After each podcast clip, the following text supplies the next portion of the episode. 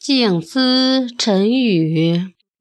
这个时代什么最多？答：朋友最多。仅见过一两面的饭交，只打过一个照面的成功人士，通通被纳入了朋友阵营。张口闭口那是我朋友。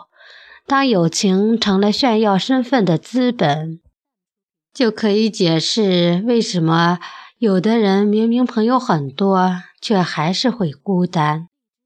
功利化的交友让友情的含金量越来越低，朋友还是越简单的越珍贵。花开一季，人活一世，乐天随缘一些，就会轻松自在一些。冲动来自激情，平静来自修炼。别让外界浮躁了自己。环境好坏并不是苦乐的根源，真正的始作俑者是我们的心。修炼就是借完善自己抵达幸福，借宽容别人淡化痛苦。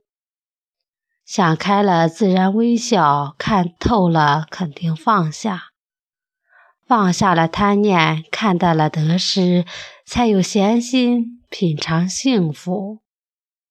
早安，吉祥！